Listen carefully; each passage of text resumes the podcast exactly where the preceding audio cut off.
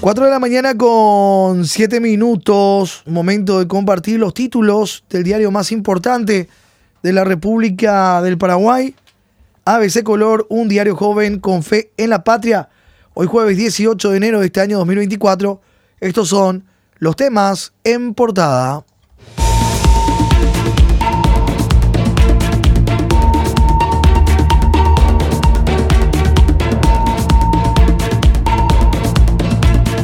Denuncia penal contra Liana Latorre y Beto.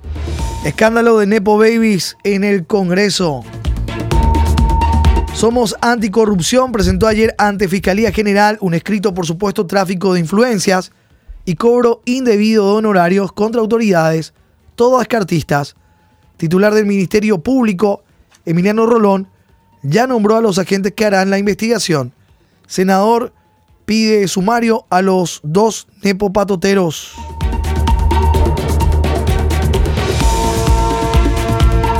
Presidente del jurado de enjuiciamiento de magistrados, diputado cartista Orlando Arevalo, logró que su yerno sea nombrado asistente en Cámara Baja. Joven estudió en instituto de su suegra. El destaque en páginas 4, 6 y 7.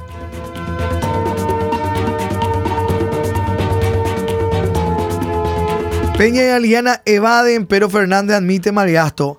Superministro reconoce que nepotismo es despilfarro. Tanto el presidente de la República, Santiago Peña, como su vicepresidente Pedro Aliana, cuya hija es una de las que ya está mejor, se negaron ayer a hablar de los casos de nepotismo en el gobierno. El superministro de Economía y Finanzas, Carlos Fernández Valdovinos, reconoció que nepotismo es un mal gasto, pero tiró la culpa a la autoridad de cada institución. Cada uno es responsable, dijo el ministro de Economía y Finanzas, Carlos Fernández Valdovinos. Nepotismo es malgasto.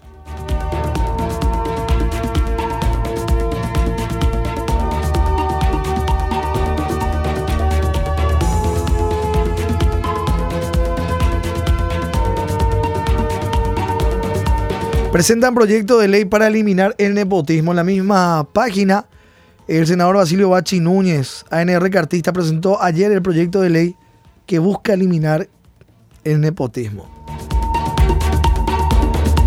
En su iniciativa se plantea que la normativa alcance a los altos funcionarios por influenciar y reforzó la sanción en caso de que se compruebe.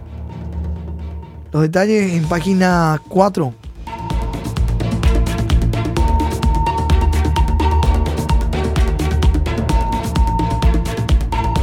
Arevalo mandó contratar a su yerno como su asistente en la Cámara Baja. En la página 6, siguiendo con los títulos en portada, estudió para ser profesor en el instituto de su suegra, que es concejala de Lambaré.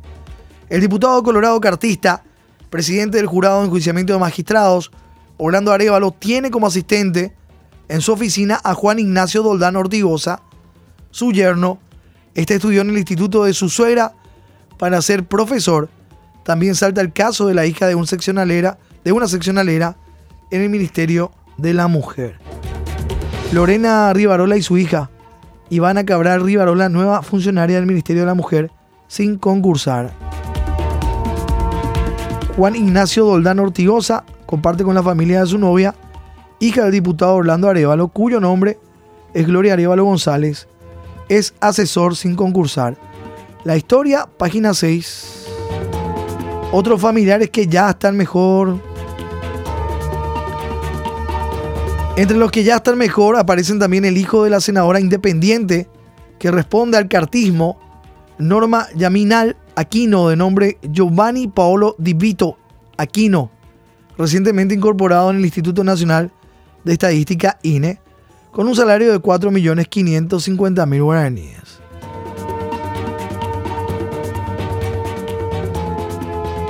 Hijo de la senadora Yaminal.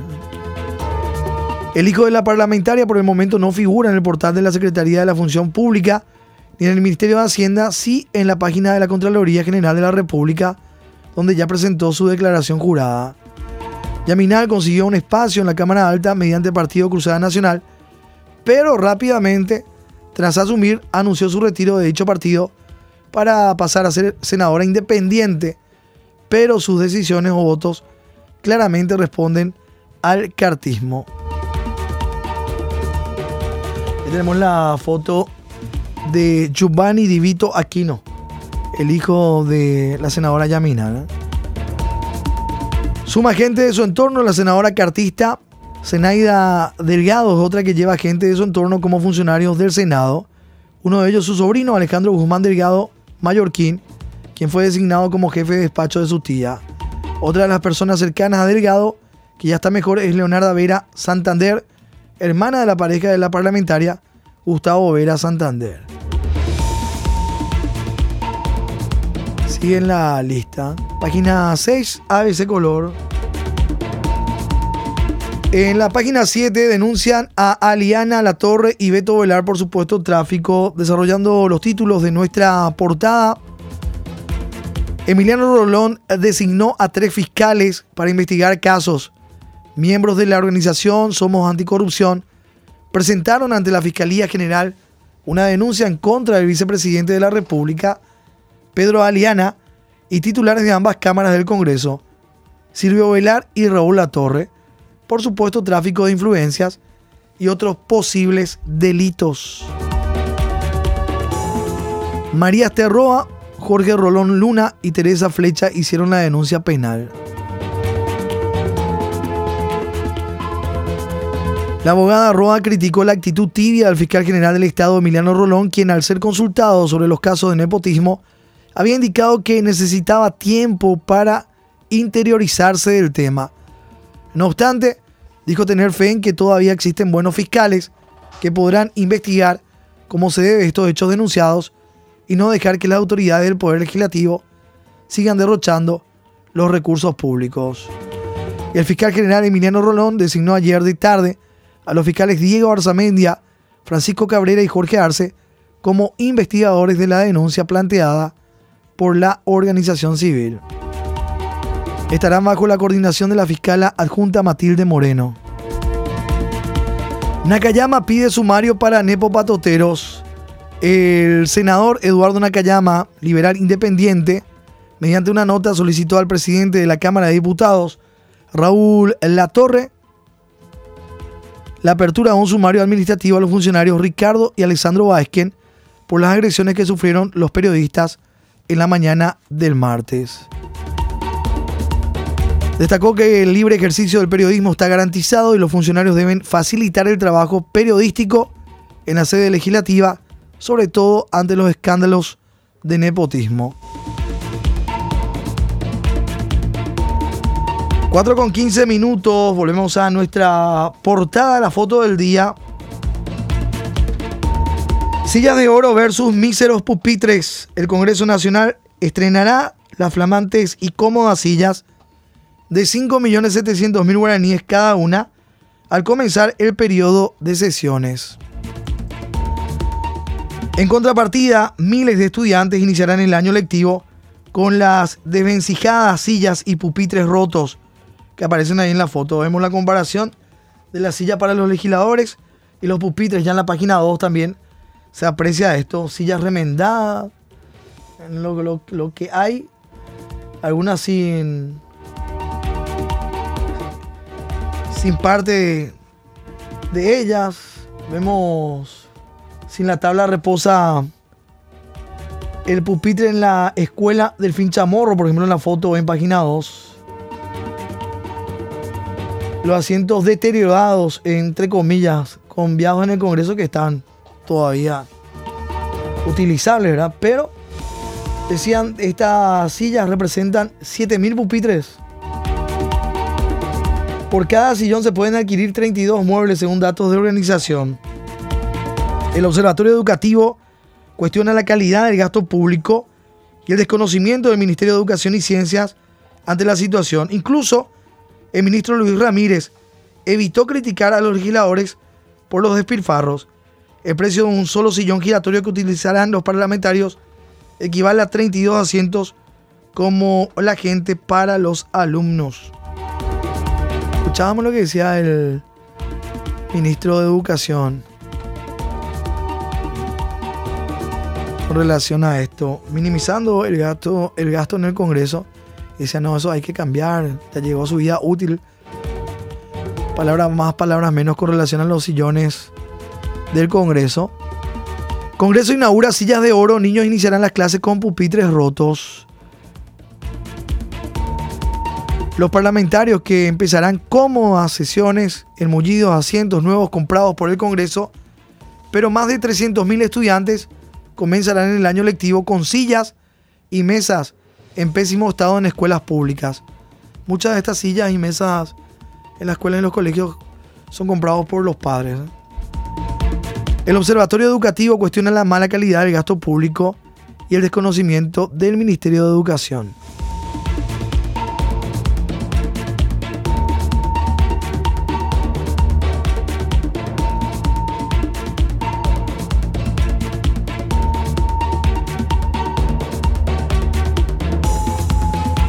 $5.700.000 guaraníes por la silla, los pupitres que están valuados en 170.000 guaraníes cada uno.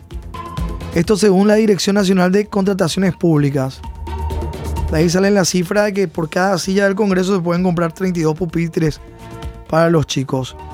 Con lo invertido en las 221 sillas del Parlamento se pueden adquirir 7.000 pupitres escolares. Según la organización. Son ejemplos que hablan mucho de la calidad del gasto público cosa que Ramírez, el ministro de Educación, no se da cuenta, remarcó Oscar Chanotti, director del observatorio.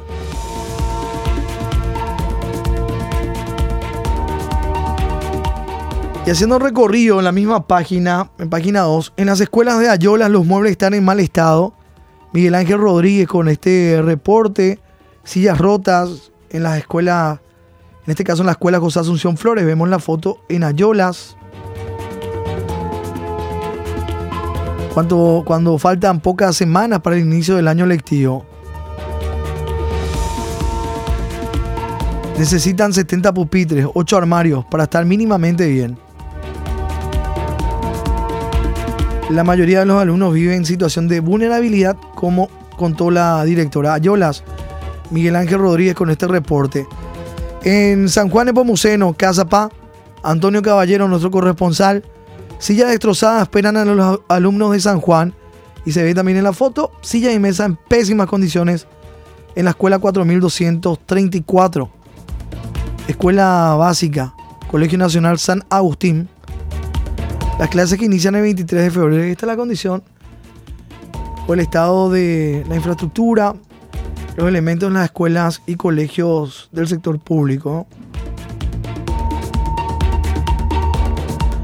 Las sillas están rotas, las mesas pupitres en su mayoría astilladas, sin pintura, entre otras irregularidades.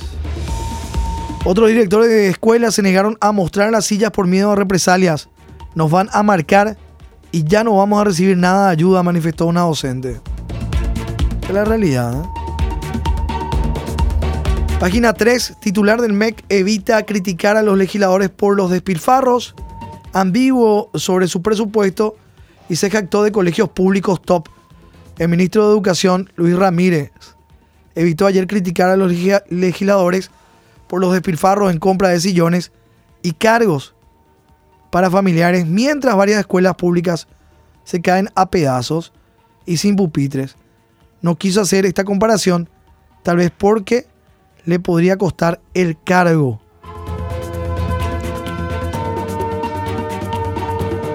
Estoy de acuerdo con eso, creo que tenemos que optimizar el gasto público, pero tampoco satanizar algo que es una necesidad que además se tiene que ir renovando. Decía por la silla de los congresistas. ¿eh? Nosotros en el ministerio hace más de 10 a 15 años no se renuevan los muebles. Hay una necesidad de adaptarnos. monto que bien 1.266 millones de guaraníes que podrían destinarse a compra de pupitres.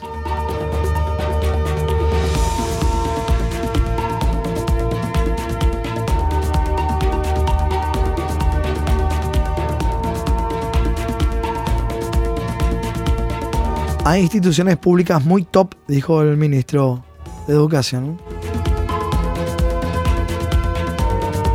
4 con 22 minutos, recorrido con los títulos. Pasamos a otro tema. Agujero de caja fiscal crece pero reforma duerme. Piden intervenir caja municipal. Página 8 y 12. Diputada insta al Ejecutivo a intervenir la caja municipal. La institución sigue sin completar pago de diciembre. La diputada Rocío Vallejo presentó un proyecto de declaración que insta al presidente Santiago Peña a intervenir la deficitaria caja de jubilaciones y pensiones del personal municipal.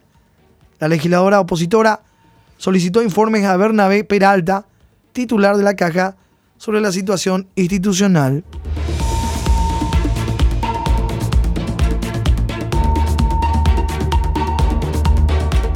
La diputada patria queridista por Rocío Vallejo presentó ante la Comisión Permanente del Congreso Nacional el proyecto de declaración y pidió a los legisladores que traten la iniciativa la próxima semana, teniendo en cuenta que la caja de jubilaciones y pensiones del personal municipal, cuyo titular es Bernabé Peralta, está en quiebra y no abona de manera regular los haberes a los jubilados. Hablaban de 140 mil millones de guaraníes de deuda de 260 municipalidades que aportan a la caja, 215 están en mora, casi todas.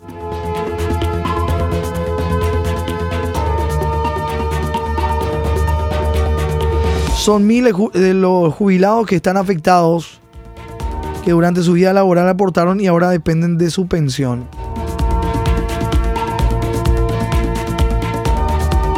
La Caja de Jubilaciones y Pensiones del Personal Municipal anunció que mañana realizará otro desembolso correspondiente a diciembre de los saberes para los jubilados y pensionados que perciben hasta 4.800.000 guaraníes, lo que representa a 646 personas. El pago será a partir de las 18 horas del viernes y según la administración de la caja se, se llegará a cubrir al 88% del total de los beneficiarios y seguirán aguardando otras 287 personas. Página 8, en más detalles sobre todo este tema de la caja municipal. Diputada está la ejecutiva a intervenir en la caja municipal y también sobre los datos de desembolsos para los jubilados.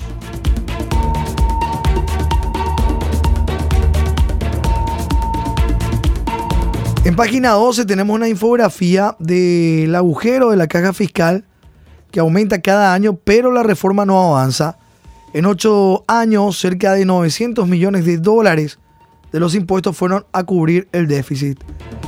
A pesar de la deficitaria situación financiera que arrastra desde hace nueve años la caja de jubilaciones y pensiones o caja fiscal, el proceso de reforma para encaminarla hacia la sostenibilidad no avanza en el Congreso ni se impulsa desde el gobierno de Santiago Peña. Economía, Energía y Negocios, página 12. Resultado acumulado al mes de diciembre. Vemos los sectores, los ingresos y los gastos. Empleados públicos, magistrados judiciales, docentes universitarios, militares, policías y maestros. Una infografía presentada hoy en nuestro impreso en la página 12.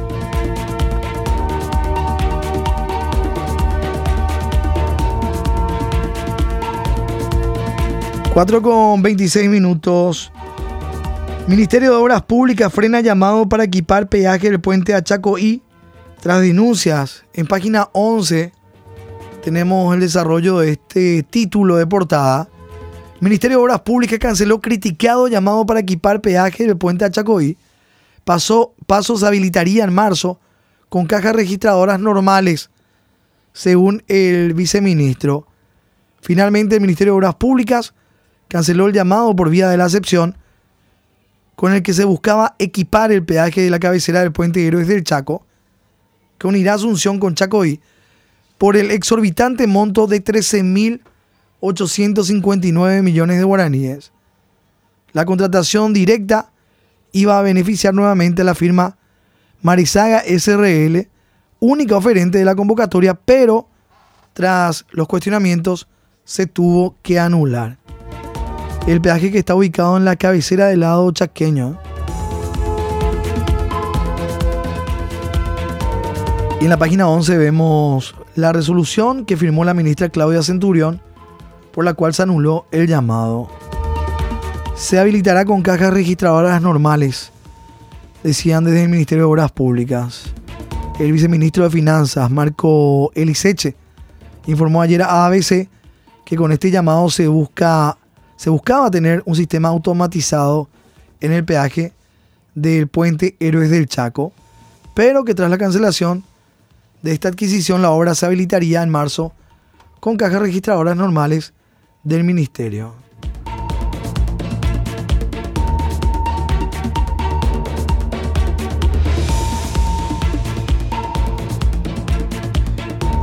Volvemos a la portada. Ovelar recula en la compra de costosas computadoras. Presión ciudadana frena compra de lote de computadoras de oro también tratarán de recuperar parte de lo gastado por sillones. El senador Eduardo Nakayama comunicó la decisión del presidente del Congreso, Silvio Beto Velar, de suspender la recepción de 50 de las 100 computadoras nuevas que compró el Congreso a 15 millones de guaraníes cada una. Dijo que también tratarán de recuperar dinero con venta de sillones reemplazados.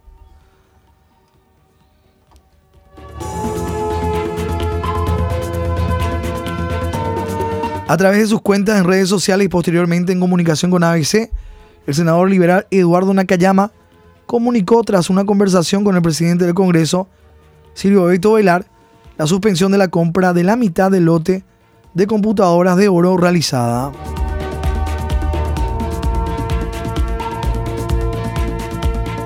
De común acuerdo con el proveedor. Punto para la ciudadanía, escribió en la red social X el senador Nakayama.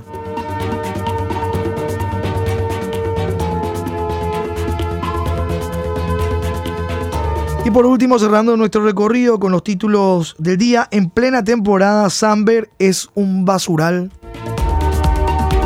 Recolectora Fantasma cobra, pero San Bernardino se llena de basurales.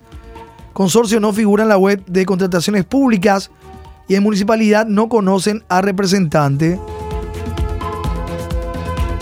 Los vertederos de basura ilegales se multiplican y los recipientes con bolsas de desechos rebosan frente a las casas en San Bernardino mientras el consorcio Cuatro Estaciones, contratado hace un año por la municipalidad para la recolección, se limita a cobrar por el servicio, pero no lo realiza.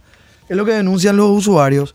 Llamativamente la municipalidad desconocen el nombre del representante de la firma. Desde San Bernardino, departamento de Cordillera, informe de nuestra compañera Faustina Agüero en página 22.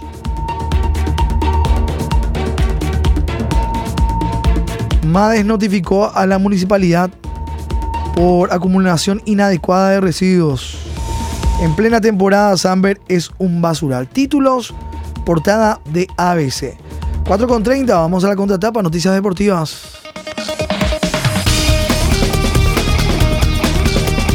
Ya en instante Marcelo Rodas con el resumen, noche madrugada, noticias policiales, móvil, cubiertas, con imágenes de Carlitos Jiménez.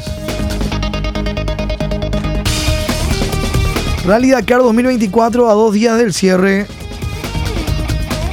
Al, Dakar le quedan dos jornadas, la competencia más dura del mundo, el deporte motor, que se desarrolla en Arabia Saudí.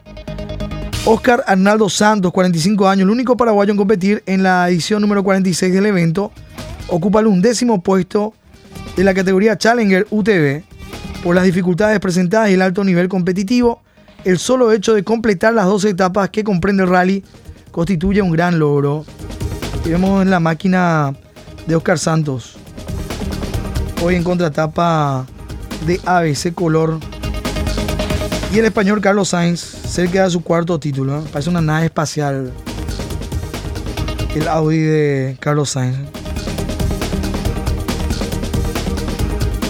Olimpia debuta mañana contra el Sol de América en Sajonia. Falta un día para el inicio de la apertura 2024 Renovación franjeada.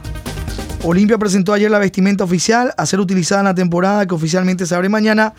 La camiseta portada por Derlis Alberto González presenta el blanco y el negro entrelazados. Bien clásicas las camisetas de los diferentes equipos. Estuvimos haciendo un recorrido hoy con las diversas casacas ya que se presentaron. Y esa es la tendencia bien clásica, a excepción la de Nacional. ¿eh? 80 dólares el costo de la prenda, 585 mil guaraníes. Ahí ya veo a Marcelo entusiasmado para comprar la, la casa. Que la de Cerro Porteño está así, también me dijeron los oyentes esta madrugada. Pate con Marcelo, yo voy a tener que camisar ahí, ¿Cómo te va, Luis? Buen día. Qué locura comprar será, ¿eh? Casi 600 mil guaraníes una camiseta será. 80 dólares. Qué bárbaro. Yo soy cerrita, pero. ¿Está no, así también? No compraría la, ori- la original. O sea, sea que lo mío es esperar 2 3 años y ahí comprar. La de Cerro está así, también nos dijeron los oyentes. Ayer presentaba Cerro Porteño. La de cero es Puma, creo. Puma, esta es Nike. Está en Nike, la Nike sí o sí va a ser más cara, ¿verdad? Pero lo que se ve de la de Olimpia es que es difícil variar mucho, ¿verdad? Eh, difícil es hacer un diseño innovador, por ejemplo, con la ca- camiseta de Olimpia. Ah, No sé, ¿sabes qué parecía la de Vasco da Gama un tiempo, ¿te acuerdas? Sí, esa, pues, esa es la alternativa. Justamente te iba a decir que con la alternativa se puede jugar un poco más. Eh, ¿Te acuerdas que tuvo inclusive una verde alternativa Olimpia? Tuvo una eh, que era como Naranja. rosada. La ¿verdad? naranja. Naranja, y que parecía funcionario el MOPC. Pero, Pero- vol- volvieron a los diseños clásicos. Sí. Estaba viendo yo, estábamos, estábamos revisando la casaca de Luqueño, Guaraní, eh, Sol de América, Nacional, Olimpia, Cerro Porteño. Y la de Nacional que estaba un poco medio al estilo que venían presentando últimamente los equipos, ¿verdad? Un que parecían equipos de rugby. Sí, un poco más jugada, ¿verdad? Así es. La, la de Cerro permite un poquitito más que la de Olimpia otra vez variar, ¿verdad? Por el tamaño de la, de la franja o de los colores, le mete un poco de blanco ahí, de paso también en el medio, qué sé yo. Pero la de Olimpia es difícil, ¿verdad? La de Olimpia es difícil variar mucho. Esta, por ejemplo, es un- la de Cerro es un diseño similar a un diseño que ya se había dado antes. Está muy linda, también me gusta la... la- La época en la que jugaba Dani Huiza, el español, era, había un diseño similar. Que se lanzó, inclusive tenía cordones acá en la parte del cuello. Era muy linda, será. Pero permite variar un poco más. La de Olimpia es más clásica, no, no, no se puede salir mucho de eso. Está, está linda también, ¿eh? Está- y es nice, ¿verdad? Pero difícil ese precio, será.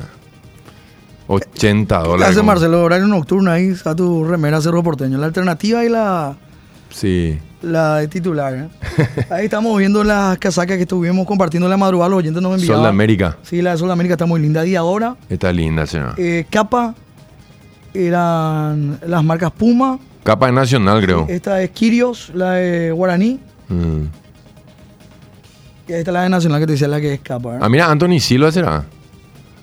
Anthony Silva era es el, mitad con su nueva piel. ¿eh? el arquero. Qué grande Anthony será. Mira vos, linda está. Ahí estamos, completamos los titulares en contratapa y estamos con Marcelo para el resumen Noche Madrugada al móvil Exbri Cubierta.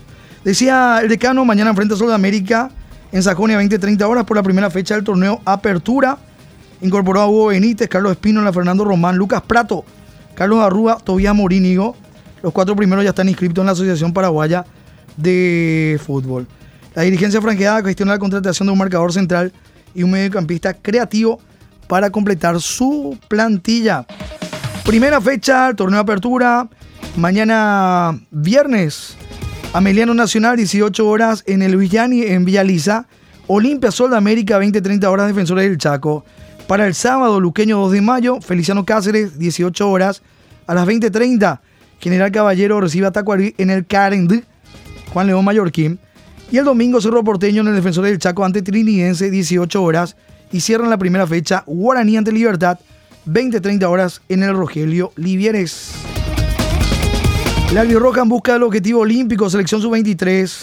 Este domingo el debut ante Argentina de la sub-23. 20 horas en nuestro país. Bueno, cómo se van potenciando los equipos también. O en páginas de ABC, la Copa África de Naciones, Marruecos candidato. Copa del Rey, Copa de Inglaterra. Mucha más información. Todo lo que tienen que saber en relación al Dakar 2024, Arabia Saudita, también en páginas y el Australia Open. Completo el material del segmento deportivo hoy de nuestro impreso. El santo del día, o la santa en este caso, Santa Prisca o Priscila Mártir. El Ñenga dice, hoy un ahí, GI y Chico Getaba. ABC Color, el diario completo, presenta el editorial de la fecha.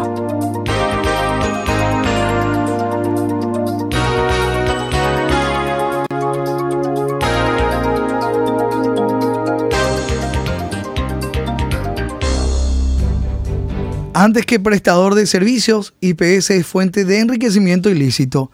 Según declaró un testigo al que le saltaron las alarmas en relación con el más reciente escándalo ocurrido en el IPS, lo acontecido es un secreto a voces desde siempre, pero esas voces no fueron escuchadas de inmediato por las autoridades de la institución, y bien, los implicados fueron readmitidos para seguir negociando, lo que, se, lo que supone que detrás hay una rosca influyente.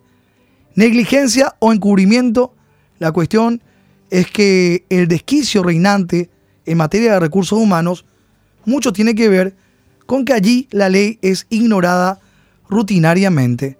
Duele admitirlo, pero el IPS se ha convertido en una fuente de enriquecimiento ilícito antes que ser prestador de un servicio público de buena calidad. Antes que prestador de servicios, IPS es fuente de enriquecimiento ilícito es lo que dice en parte de nuestro editorial hoy jueves 18 de enero. Lee ABC Color, el diario completo.